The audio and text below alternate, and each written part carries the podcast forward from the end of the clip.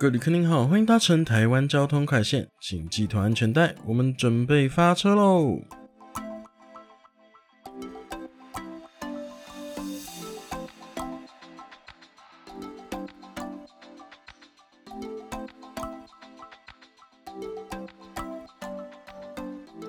大家好，欢迎来到台湾交通快线，我是小楚。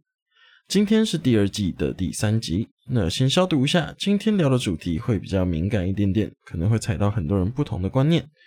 那到底要聊什么呢？今天要来聊的是道路规划对机车的种种不公平对待。我自己也是骑机车通勤的机车族，工作的时候则是开大车，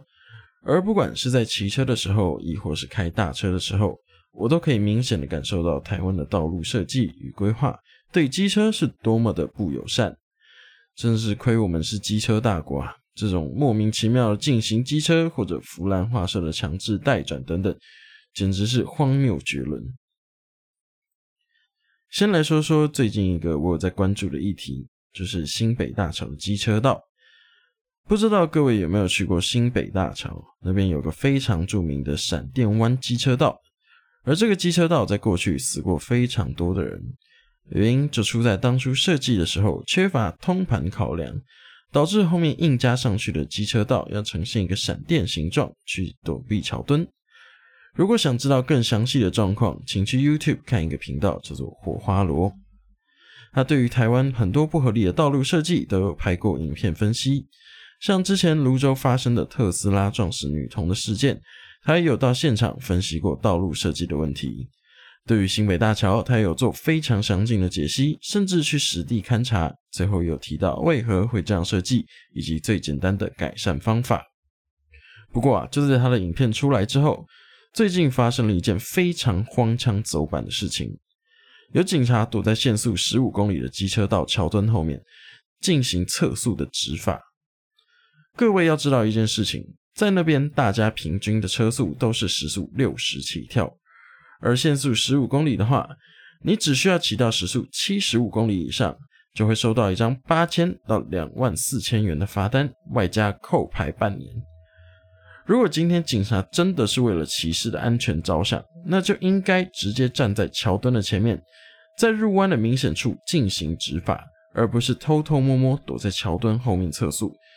躲在桥墩后面执法，明显就只是为了业绩而已。况且，如果有骑士骑到桥墩旁，看到有警察在测速，紧急下车导致摔车甚至追撞，请问警察要负责吗？做了错误的道路规划后，再定定一个极度不合理的速线，最后再依此进行执法，这件事我不止无法理解，更是完全无法接受。在这边跟大家分享，我自己骑乘新北大桥的时候，都是直接行驶快车道。骑在快车道被检举的罚单一张是六百到九百元，换来安全宽敞的行车环境，还可以避免速限十五公里的不合理速限执法，导致荷包大失血。超速六十公里以上，驾照会被记三点；骑快车道被检举一张罚单才记一点。怎么看都是骑快车道才可以又安全又省钱，并不是想号召大家违规，但是在政府愿意做出一些改善的作为之前。先想办法保住自己的命比较重要，钱啊再赚就有，命啊只有一条。讲完新北大桥，来说说我自己最常遇到的状况。在中立的中华中原路口，这是一个有两道左转专用道以及专属左转保护石像的路口，而在这边机车竟然要去带转。好，要带转就算了，带转格还有一半是画在车道上。也就是说，当有机车去带转的时候，就会挡到原本的直行车，直行车一定要向左闪避。但明明带转格后面还有很多空间才会碰到行穿线，在一个不需要带转的路口，强迫机车去带转，然后还把机车带转格画的超危险，会一半挡在车道上。到底当初画设跟验收的人要不要出来解释一下，为什么连基本的好好画设标线都做不到？这样凭什么领薪水？最糟糕的是，这种烂设计甚至遍布全台，到处都可以找到这种待转区会被后面直行车撞上的烂设计。像是最有名的中和的桥河路，之前甚至做了一个荒腔走板的 LED 辅助灯光，请问一下，在地上装 LED 灯条，这能防撞吗？是 LED 灯条能够建立什么 AT 立场来防撞，还是单纯就只是浪费公帑？不从根本面解决问题，只做一些不知目的为何，或者我们友善一点来说，做一些利益良善，但其实是舍本逐末，甚至很明显不会有成效的事。这样的人民公仆到底凭什么领薪水？机车本该是快车，政府不应该用错误的方式做管理，应该完整制定一套用路人如何互动的标准，而不是让机车与其他车种对立。该怎么左转就怎么左转，不要去搞什么带转。时速多少以下可以合法进行车道分割，超过多少时速以上车道分割就算是危险驾驶。不要大家互相矛头指来指去，汽车说机车乱钻，机车说汽车嘴脸。而该做事的政府却在旁边翘脚看戏，甚至浪费民脂民膏去做一些毫无意义的设施，不作为甚至胡作非为的结果，就是导致了一年超过三十六万件的车祸，死亡人数更是高达三千人。以上这些数据都是来自交通部道安资讯网查询到的公开资料。去年一百零九年度事故总件数为三十六万两千两百五十九件。而事故后三十日内死亡的人数更是三千人之多，如此高的数字真的值得被好好重视。我知道不应该这样类比，不过从去年二零二零年到现在一年半，截至我录音的今天，COVID-19 的死亡人数是七百八十七人，但光是去年一年交通事故就造成了三千人丧生，大家对 COVID-19 的关注度却远大于交通。也不见政府对于这么高的数字有任何积极想改善的作为。该收回驾照就收回，重新进行教育后再把驾照发回。该好好画设的标线就好好画，左转道就拉出一个偏心式左转车道，不要偷懒到路口把直行车道往右拉，造成车流交织，进而衍生事故。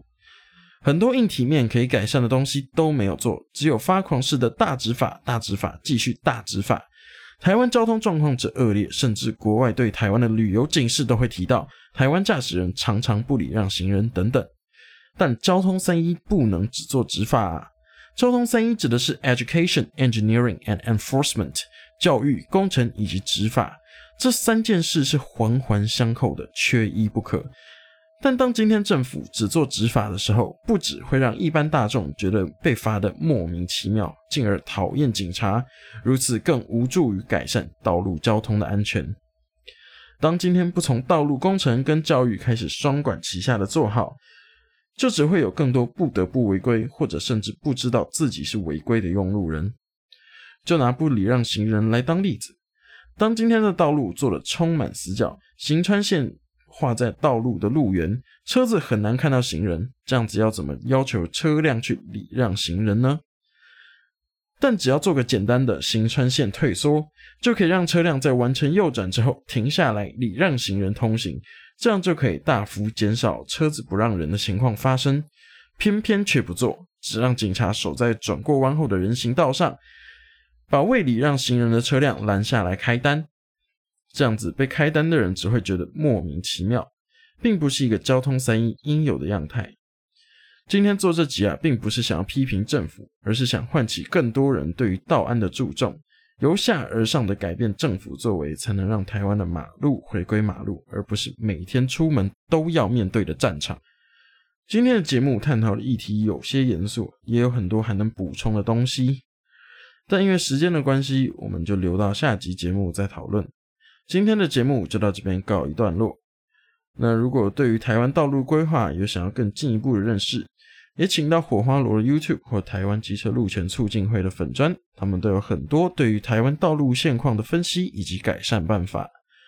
那么连接我都会放在底下的资讯栏。这集节目没有任何业配，是这两个都是我平常很常关注的人以及团体。